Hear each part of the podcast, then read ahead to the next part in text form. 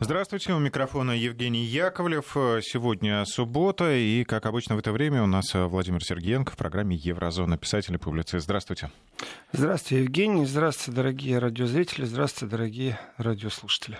Как э, всегда, будем говорить о том, чем живет Европа. Живет в смысле жизненных, э, нормальных человеческих тем. Потому что сегодня суббота, такой у нас человеческий день. Если получится. ну, если, если ну, получится. Может быть, если мы уйдем немножко все, в политику, все... я думаю, что нас... Э... Простят, поймут. Простят, да, и Прости и пойми. Говорят, прости и пойми или пойми и прости. Вроде Галустян хочет э, запатентировать эту фразу. Ну, чтобы выпускать там, шоколадки, там, я не знаю, спички, зажигалки, прости и пойми. А, я надеюсь, ну, смотрите, здесь... повестка сегодня интересная, как вы уже обозначили предварительно целый такой список э, вполне житейских тем и очень даже важных. Например, э, в России, в Сибири полыхают э, леса. Не только в России, в Сибири, в Европе аномальная жара тоже полыхают леса. Да, я хотел бы поговорить о том, как создается воздушный флот в борьбе, для борьбы с лесными пожарами. Я бы хотел рассказать о том, как правильно и вовремя, и где это сделать, оплатить деньги тем, кто будет проходить обучение в Германии. Это непростой вопрос. Много просьб было. И в Нидерландах принят закон о запрещении мусульманской виды особой одежды, таких как никап. Это уже пятая страна с тотальным запрещением в Евросоюзе. Об этом тоже бы хотелось поговорить. Но начнем все-таки давайте с воздушного флота. Э, есть такая организация, у нее очень интересная аббревиатура. RESTS EU. Ну, rescue — это слово, которое помощь, спасение, и это помощь, а, служба помощи и спасения в Евросоюзе. В принципе, разговоры об этом шли давно, потому что за последние два года в странах Евросоюза погибло более 300 человек от пожаров. И э, семь пожарных самолетов это не так много, плюс шесть вертолетов, но это первая часть это первая часть флота, воздушного флота, э, который в Евросоюзе должен непосредственно будет заниматься вот борьбой с пожарами. Это а расскажите, вот как э, это происходило раньше? У каждой страны вот своя, свои подразделения, только они занимаются э, какой-то а, вот этой работой спасательной и тушением пожаров.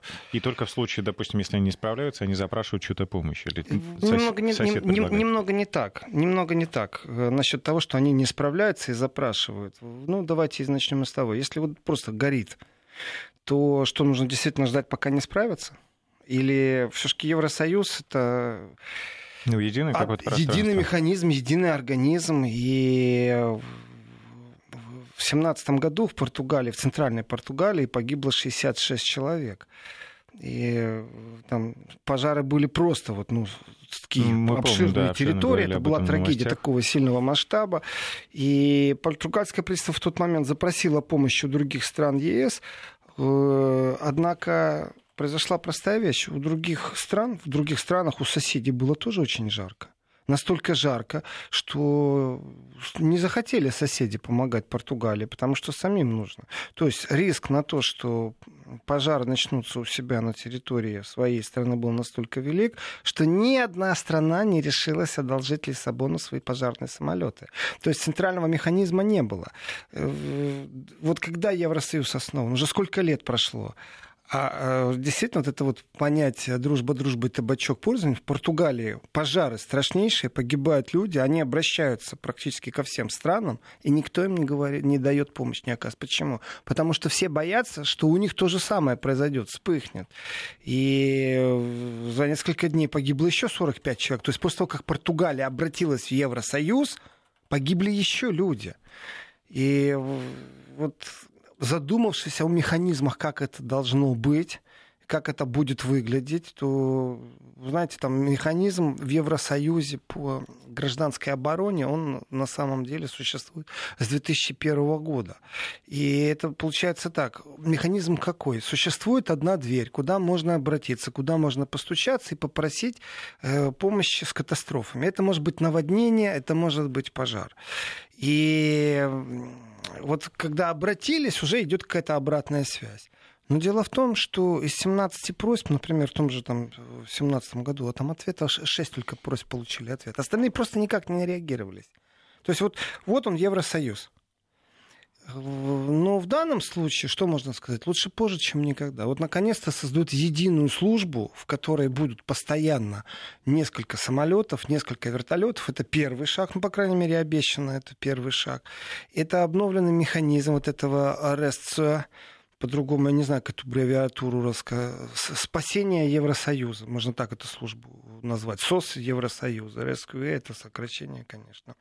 И если уже попал кто-то в бедственное положение, то тогда вертолеты, самолеты, прочая техника, иногда это бульдозеры.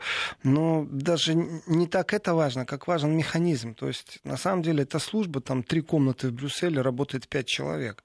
И не надо мне рассказывать, что вот, они круглые сутки работают. Знаете, можно по-разному говорить Э, служба спасения круглые сутки, наши сотрудники. Да ваши сотрудники никак не отреагировали, когда люди в Португалии погибали.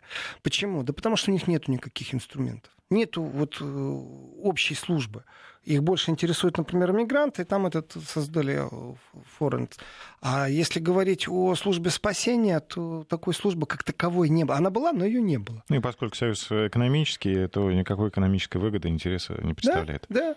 Поэтому то, что катастрофа и то, что аномальная жара повторяется, это понятно и будет повторяться. Изменение климата происходит. Э, ученые, кстати, у теории ученых, они абсолютно разные, почему происходит это. И э, сегодня можно говорить о пожарах, завтра будем говорить о наводнениях, потому что жара, она влияет на то, что увеличивается уровень воды в реках, и потопление происходит регулярно где-то. И ну, вот. даже вот только что в нашем эфире был материал о том, что в Гренландии тает лед, 160 миллиардов тонн растаяло только за июль, а дальше будет все быстрее и быстрее. Да. Э, и что с этим делать? Если рассуждать просто там, что, ну, знаете, там в Венеции поднимется вода, и не будет той Венеции, с аквалангом будем плавать, тех, кто доберутся до Венеции, как черный юмор сейчас. А с точки зрения, когда реки выходят из берегов и начинается потопление, то, ну, я помню, вот это было в Германии, когда дома просто плавали, такое тоже было. Плюс существует же система э, компенсации ущерба. Это что же такой вопрос очень такой непонятный. Есть обязательное страхование, нет обязательного страхования, нужно ли это обязательное страхование. И в чьих рамках кто будет помогать? Ну, в какой-то момент, когда не справляются, конечно, привлекают армию всегда, везде это происходит. И там в случаях потопления солдаты на кадрах видно, как они э, миски с песком э, расставляет вот э, по какому-то графику, чтобы не затопить определенные трассы, по которым еще вывозят. А с другой стороны, давайте правду. Я помню потопление в Нидерландах, когда потом всплыла статистика, знаете какая? Не сколько спасли, а сколько мародеров туда прибыло. И люди не хотели уезжать со своих мест. Уже все, уже затопление происходит, уже понятно. И вертолеты летали, говорили, мы вас спасать будем, а люди не бросают хозяйство, потому что боятся мародерства. При этом мародерство не экспортируемое, оно внутри Евросоюза. Это жители, ну, ну слаб человек. И тоже кто-то должен этим заниматься. И вот здесь вот создание единой службы, которая должна действовать, ну, такое что-то европейского МЧС, которая должна действовать, ну, скажем, позже, чем никогда, пару самолетов, пару вертолетов, ну, уже будут распоряжаться. Я, правда, не знаю, как это будет происходить, если пожар одновременно будет в двух странах. Если будет да, говорить вот Испания тоже отдельный вопрос, и какую страну, в какой стране, например, в Германии или, я не знаю, какой-нибудь ну, в любом случае существует дефицит техники. В любом случае. И вот это вот европейская МЧС по-другому, ну, не знаю, лучше, чем вот эту аббревиатуру читать RESCUE, то лучше говорить европейский МЧС. Еврокомиссия финансирует вот эти дополнительные закупки. В принципе, Еврокомиссия должна на 90% заполнить эти закупки, в смысле техники, которой дефицит. И 75% эксплуатационных и транспортных расходов. Ну, понятно, если есть гараж, его надо содержать как-то, вокруг него э, нужно создать базу, на которой могут его просто поддерживать. Я имею в виду и авиапарк, я имею в виду и, понятно, наземные средства. В принципе, до 2020 года включительно предусмотрено 136 миллионов евро в год. Э, потом э, Еврокомиссия попробует увеличить эту сумму до 200 миллионов. Почему попробует? Потому что гарантий, что это произойдет, нету. Э, потому что не существует четких механизмов штрафных санкций. То есть, если в случае... Я не могу без политики. Если в случае с НАТО, по крайней мере, Трамп громко будет журить, что вы 2% ВВП не даете, то в случае, когда там Еврокомиссия 200 миллионов выделит, там нету штрафных санкций. Если чиновники даже получат получат уже зачисления, будут выделены эти средства, и они их не приходуют, не закупят, проведут неправильно тендер, ну, их никак не накажут. В этом отношении брюссельская вертикаль, она хороша, когда это нужно крупным странам. А вот когда вот такие вот процессы, МЧС или еще что-то двигается безумно медленно, бюрократия, конечно, зашкаливающая, потому что считается один из, ну, таких э, самых э, популярных это Канадейр, самолет, который э, придумали еще в 1944 году, они являются достаточно популярными именно для пожаротушения. Они на борт берут там за короткий промежуток времени определенное количество воды, сбрасывают эту воду достаточно быстро. Ну вот э, один такой самолет стоит от 30 до 40 миллионов. Соответственно, можно посчитать, то есть не просто там, ах, 200 миллионов евро дали. 200 миллионов евро это 5 самолетов в год этого достаточно мало. А, потому что, вот как было сказано раньше, если вдруг пожар будет в нескольких странах одновременно. То есть полностью воздушный флот должен быть укомплектован аж к 2025 году. До этого времени эта служба будет, я не знаю, наверное, больше ссорить, чем мирить, потому что непонятно, у кого экстремальная ситуация более экстремальная. Соответственно, когда создавался этот вот европейский МЧС, то Еврокомиссия э, рассчитывала на одну единственную вещь. Эта вещь, она меня всегда поражает в Евросоюзе, называется «добрая воля» членов ЕС ну, то есть пожертвование, еще что-то. И приобретайте технику, жертвуйте этой техникой, ну, в смысле пожертвования как э, добровольный взнос в эту службу. Э, потому что гражданская оборона по своей сути, она входит в компетенцию национальных правительств в Европе, и поэтому начинается вот это вот неразбериха, бардак. Если национальное правительство, каждая страна должна сама по себе, то действительно будем ждать долго и нудно, пока э, кто-то не сделает благотворительный взнос в общеевропейскую службу службу. Э, скорее всего, начнут первыми жертвовать те, кто больше всего будет страдать от пожаров. Э, ну, а зачем жертвовать европейскую тогда казну? Зачем жертвовать европейскую тогда единую лучше закупить лучше для себя. Для себя закупить, набрать кредитов и закупить. И вначале это софинансирование задумывалось как, э, ну, такой, знаете, стимул, как мотивация определенная. Вот эта вот ставка на солидарность, ну сколько раз я в Европе наблюдал ставки на солидарность, они что-то никак не срабатывают. Разницы нету. О чем бы мы ни говорили, как только идет разговор о солидарности, значит не существует. Ну я говорю, вот все равно есть градация. Есть страны-лидеры, например, а есть страны такие, скажем, ну не, не буду говорить аутсайдеры, но такие... Ну не богатые да, просто страны. Ну, сколько может закупить Германия самолетов? Да штук 10, наверное, 20, 30. Словения сколько закупит? Э, а сколько Эстония закупит? А сколько Греция может закупить? В Греции вон долгов столько, что закупать самолеты ярко выраженно не дадут. Будут проценты выдавливать по Хотя долгам. проблемы... Хотя в Греции шансов того, что пожары будут намного больше, чем в Германии. Поэтому вот этот вот стимул, он, конечно же, не работает. И чтобы там не заявляли э, еврокомиссары по поводу эффективности и действительно действительный совместный, такой, знаете, действенный совместный ответ на природные катастрофы. Э, ну, будут они увеличивать возможности Европы. А как? Куда? Чего? Значит, планируется создать 3-4 оперативных штаба. Планируется, что эти 3-4 оперативных штаба будут э, в том числе иметь поддержку из космоса, но единых космических э, сил нету. То есть это все равно нужно запрашивать спутники. Опять же, сколько ты спутника, если 200 миллионов в год выделяется? При том, что нету механизмов, рычагов, которые заставили бы эти средства выделить.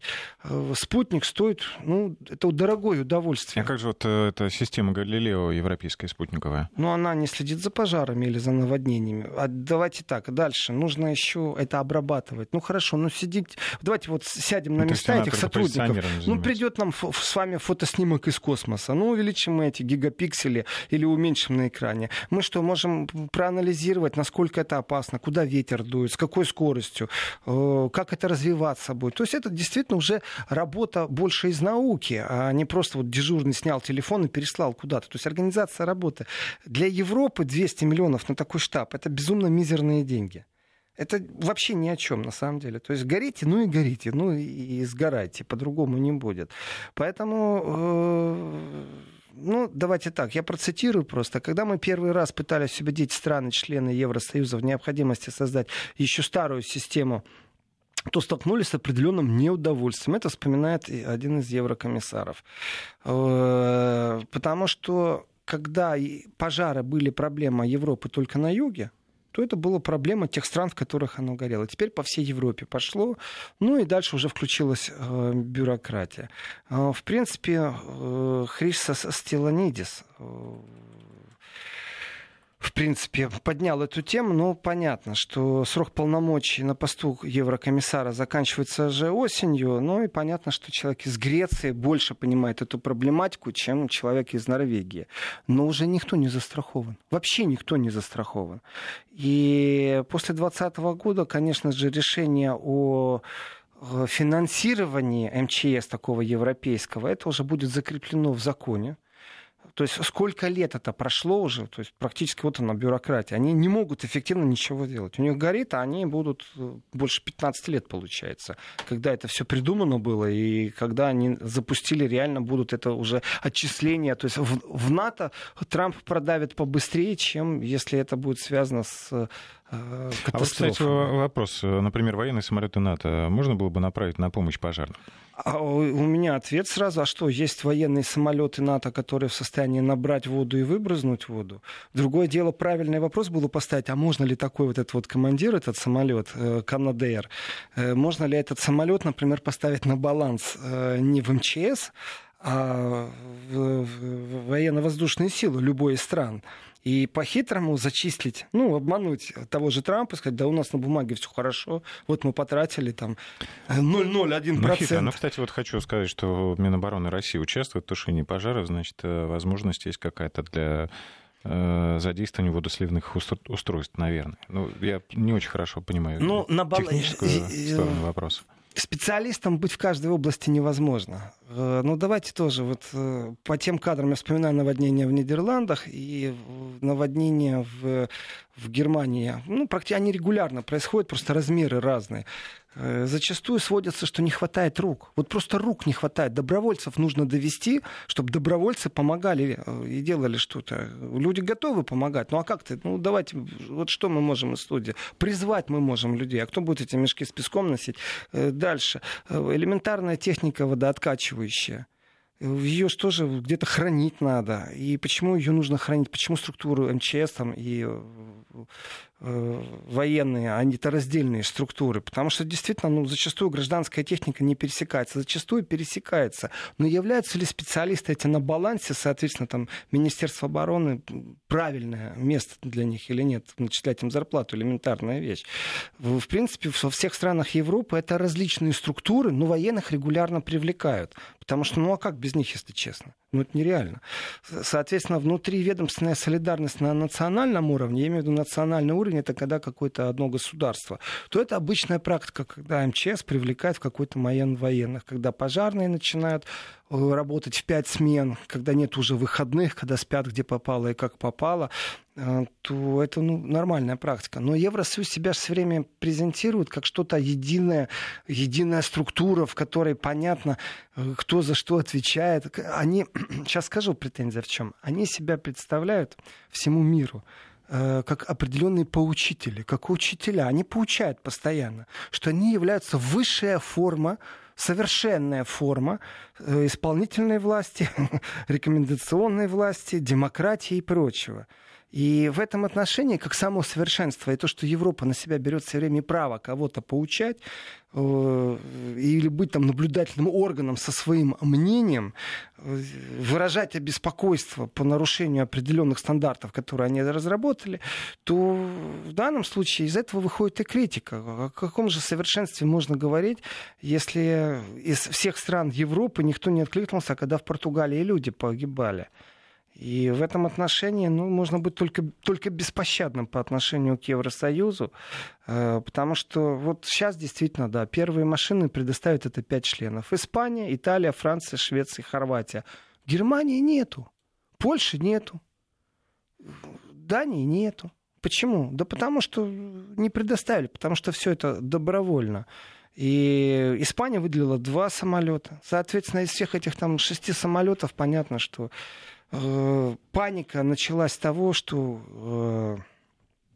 э, плюс 40. 40 и плюс погода по Европе. И в этом отношении ничто не говорит, что в следующем году будет э, как-то по-другому. И в этом отношении, конечно, тоже нужно исходить из того, у кого есть опыт. Вот у испанских э, военно-воздушных сил у них есть опыт. Потому что в прошлом году они больше 200 раз Да, вылетали. помимо техники надо еще иметь опытных специалистов, которые знают, как это Поэтому делать. я говорю, 200 миллионов, мне кажется, это смешные деньги. Это так, знаете, создать штаб, если я переведу сейчас на европейские зарплаты, количество специалистов можно накидать, то есть, еще раз, это не просто дежурные, которые телефоны снимают, а подготовка специалистов. Это что же нужно включить? Если у вас нет опыта приземления на этом самолете, приводнения на этом самолете, сбрасывания воды, то это будет просто неэффективно. Соответственно, вот у испанцев есть такой э, опыт, ну а кто им будет оплачивать? Сами, эта нагрузка падает на саму Испанию, или вы все-таки Евросоюз? Поэтому вот у Испании, между прочим, в общей сложности 260 самолетов. Соответственно, если испанцы, вдумайтесь, если они выделили два самолета из 260, вот она щедрость, доброта, самопожертвование Европейского Союза. Э, вот она бюрократия. Но, тем не менее, с другой стороны, конечно, нужно сказать, что это лучше, чем чего. Ну, наконец-то. То есть гром загремел, все перекрестились. И... Лед тронулся лед тронулся. Соответственно, вот предоставление тех, кто эффективно может использовать, тех, кто профессиональными навыками обладает и техникой, конечно, испанцы заинтересованы в том, чтобы не просто они это делали от себя, как благородные соседей в Евросоюзе, а чтобы еще эти услуги оплачивались. Или хотя бы часть этих услуг взяла на себя на баланс Европы, потому что из тех же испанских ВВС можно сформировать определенную европейскую такую общую базу, с которой будет э, происходить э, помощь и соседям. При этом эта помощь, она будет фиксированная помощь. То есть обратился, получил по принципу, там, кто первый или в процентном отношении. Э, потому что изменение климата и пожары, они по предсказанию ученых становятся все больше и больше просто суровыми. И распространение теперь действительно идет из востока на запад, из севера на юг. И что-что, но вот если с мигрантами министры внутренних дел могут спорить, вводить дополнительные контроли, то пожар границу точно не знает. Для него нет ни шлагбаума, ни визы Шенгена, ему в этом отношении все равно. И тут никакими квотами его не остановишь. И квотами его тоже не остановишь. Поэтому, конечно, с одной стороны странно, а с другой стороны я поздравляю, что наконец в Европе появится служба МЧС, но она есть, но она неэффективная совсем. И и это связано именно с изменением климата. Это не связано ну, с какими-то внутренними параграфами, там, с новым Европарламентом. Это связано СМИ, с трагедиями. СМИ отмечают, что и сам пожароопасный сезон, это теперь там не месяц-два, а уже Ну да, добавился октябрь и май, да, да. Это тоже очень важный момент, что пожарный, пожаросезон теперь практически полгода с этим надо что-то делать. И да, и этот бюджет ну, далеко не покроет ну, никак не покроет. все подобные затраты. А, прервемся на новости и скоро вернемся в студию. Итак, э, Европа создает объединенный, объединенный воздушный флот для борьбы с лесными э, пожарами, потому что пожары происходят все чаще, они происходят все масштабнее, но а пожарный сезон э, из-за глобальных климатических изменений уже стал более продолжительным, ну и там, как мы сказали, с мая по октябрь. Ученые не знают, как будут вообще э, климатические условия изменяться, неизвестно, насколько это теперь вообще затронет э, регионы, в которых раньше вообще не было таких катастроф. Вообще этого никто не знает. И э, Здесь разговор идет не только о создании единой службы МЧС, здесь еще разговор идет о том, чтобы были дополнительные средства, на, чтобы ученые могли изучать этот вопрос. Это тоже такое, каждая страна сама по себе изучает, как с этим можно жить, что можно с этим Но в целом, делать. наверное, такие исследования ведутся, но их надо усилить финансированием. Усилить надо финансирование, и есть вот, э, например, система наблюдения из космоса Коперникус, но, опять же, она не была предназначена конкретно для изучения вот таких трагедий которых все больше и больше. Их там только сейчас вот на планете больше ста трагедий такого же плана. И в этом отношении создать новое что-то ну, нереально не представляется. Ну, еще раз вернусь к тезису, что я поздравляю Европу, что они наконец дошли до того, что у них будет пять самолетов, которые будут принадлежать Евросоюзу из которых два дала Испания, у которой 260 этих самолетов. То есть особо они не торопятся. Ну, посмотрим. Первый шаг, это очень важно. На этом можно тему смело заканчивать. И плавно перейдем к другим да вопросам. можем и не плавно, можем переходить и резко. Э, обещал объяснить, это важный вопрос, и приходит э, письма, приходят просьбы, расскажите, покажите, научите. В принципе, особо рассказывать и показывать нечего. Существует система. Эта система не то, что там она как-то на Россию рассчитана, это она, эта система, она на всех, кто прибывает в Германию на обучение, рассчитана. И в этой практике существуют четкие правила, как принимать студентов и как э, это положено делать.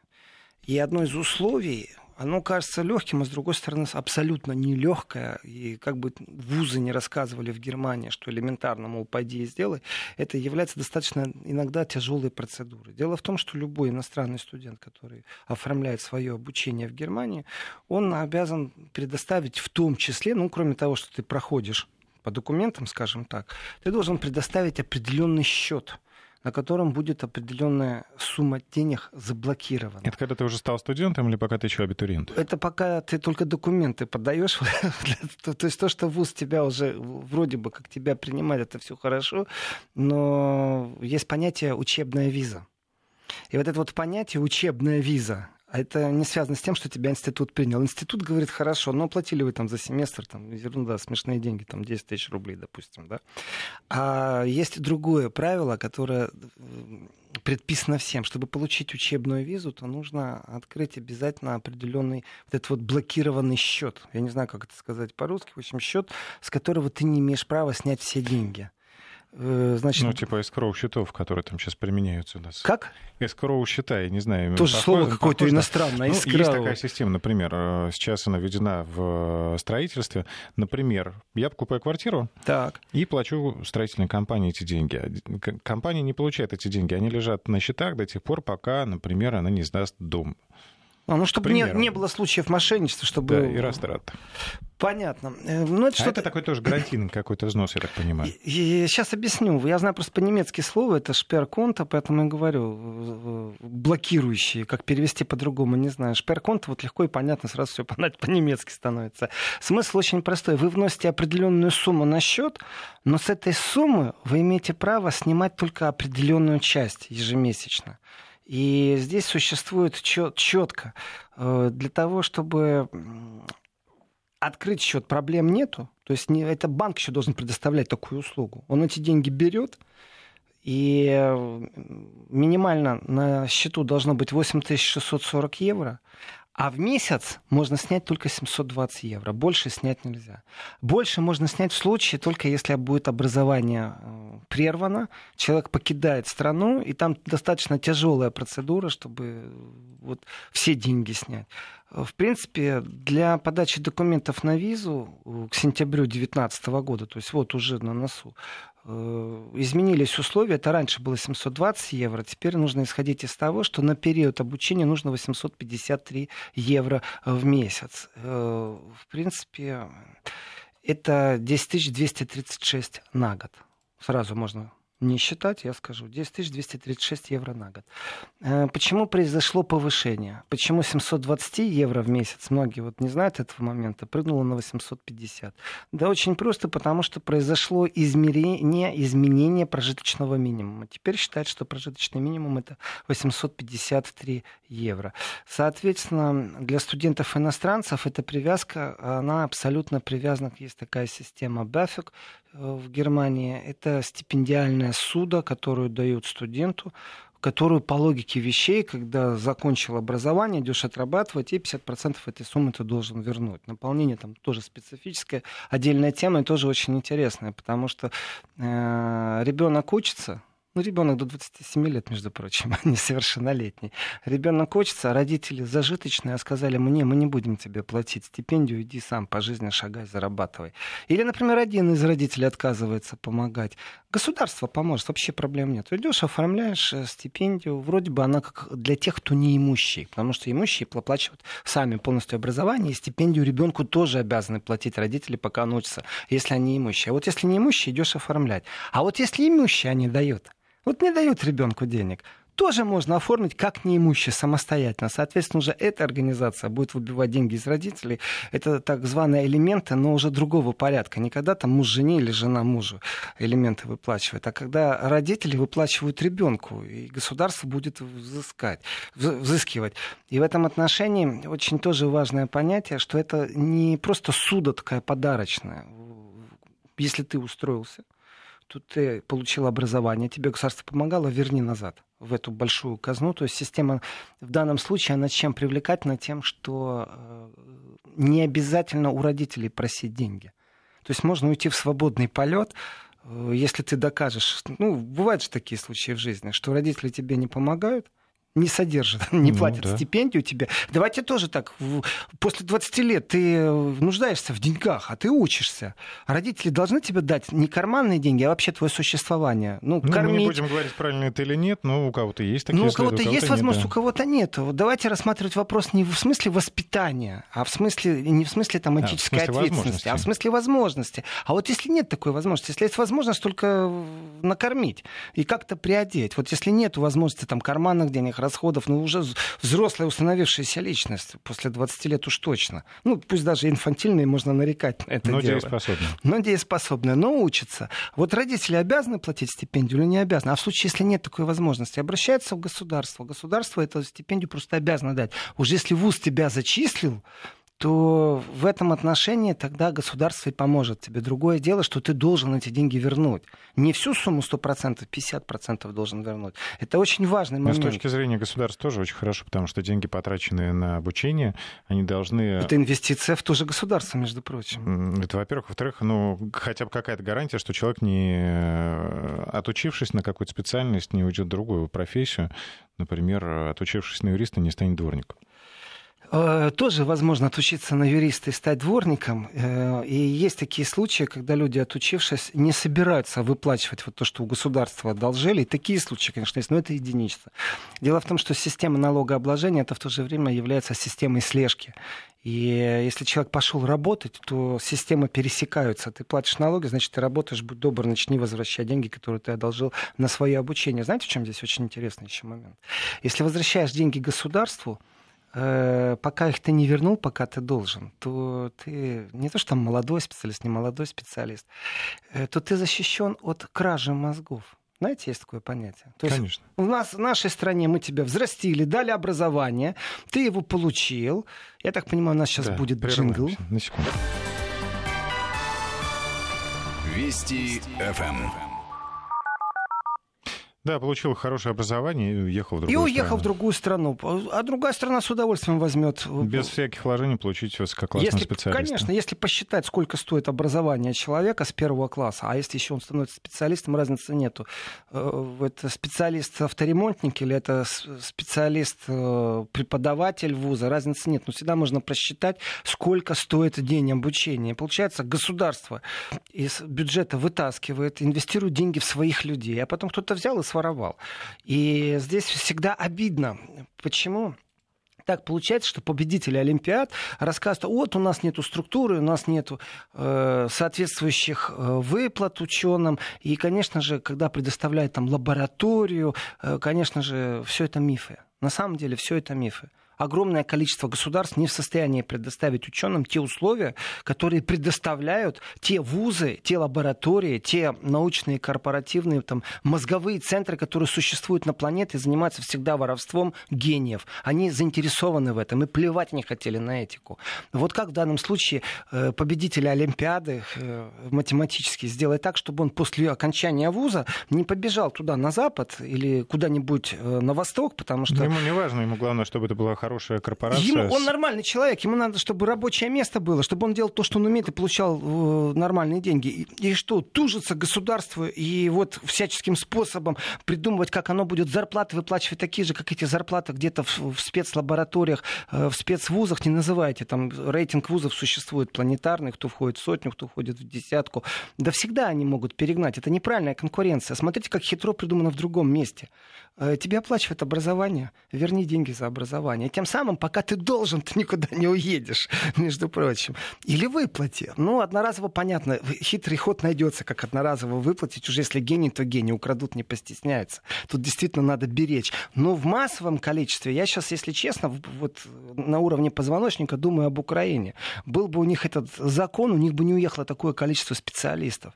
И, опять же, наполнение бюджетной кассы, вот как оплачивать образование, образования. Смотрите, в чем разница. Э, если ты получил добро на то, что для тебя есть место в ВУЗе, если ты получил добро, это не значит, что у тебя есть возможность получать бюджетную там, стипендию или стипендию. Это разные вещи. Стимул, как ты учишься, или э, хорошо, или плохо, или же сам факт того, что для тебя есть учебное место. Если для тебя есть учебное место, и смотрят, что ты по доходу семьи не соответствуешь минимальному прожиточному минимуму, государство включается в игру. Вот это очень важный момент. То есть, ах, я не поступил на бюджет, вот это российское понятие. А здесь ах, я поступил, а дальше в соответствии э, с документами просчитывается, соответствует ли это минимальному прожиточному уровню, и государство вступает в игру, именно помогая той суммой, чтобы это соответствовало полностью количеству э, людей в семье и давая такую возможность совершеннолетнему человеку продолжать образование. Вот это очень важный момент. Да, ты должен будешь деньги. Да, потом, когда найдешь рабочее место. Здесь очень важно и эффективно, конечно же, система налогообложения, которая действительно, вот есть понятие серая, черная экономика, белая экономика. Понятно, что везде есть серые места, но сам факт того, что мы в дигитальном мире действительно живем по упрощенной системе контроля налогообложения, это факт. Он влияет на то, что человека можно найти где угодно.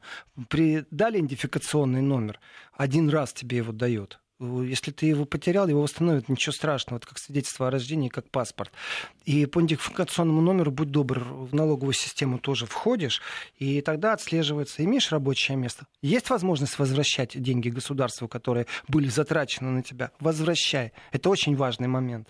Соответственно, повышение э, семестрового образования, зимний семестр 19-20 год, э, немецкое правительство приняло решение о повышении стипендий. Другими словами, между прочим, если пересчитать, э, то получается, что инфляция, мало кто об этом говорит, но минимальный прожиточный уровень изменился. Притом сумма, если честно, давайте так, 130 евро в месяц. Это существенная сумма.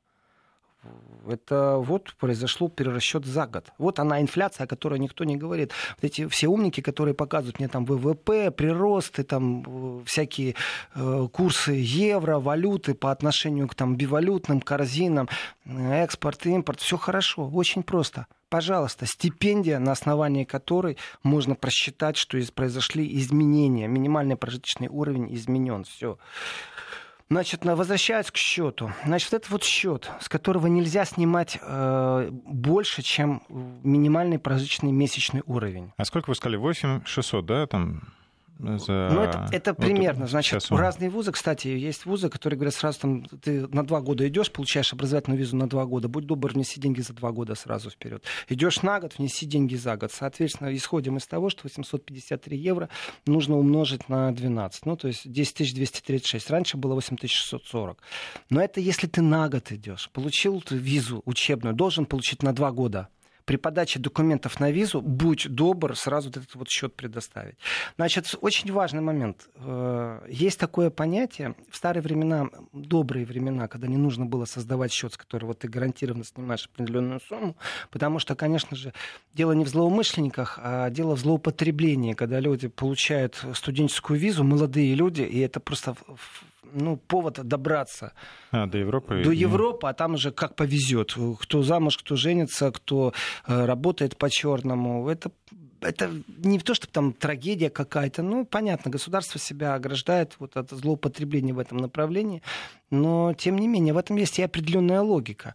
Так вот, а если нет такой суммы, есть ли возможность что делать э, или как быть? Ну, вот перевод на, на рубли это 624 тысячи, 625 Это большие почти. деньги. Это, это большие деньги, которые одноразово нужно внести. Значит, в старые добрые времена можно внести было гарантированное письмо, например, резидент Германии, это не обязательно гражданин Германии, тот, кто живет и работает в Германии, налогоплательщик Германии, э, мог гарантировать, что он наберет на себя этот груз и что он берет на себя контроль по ежемесячной выплате.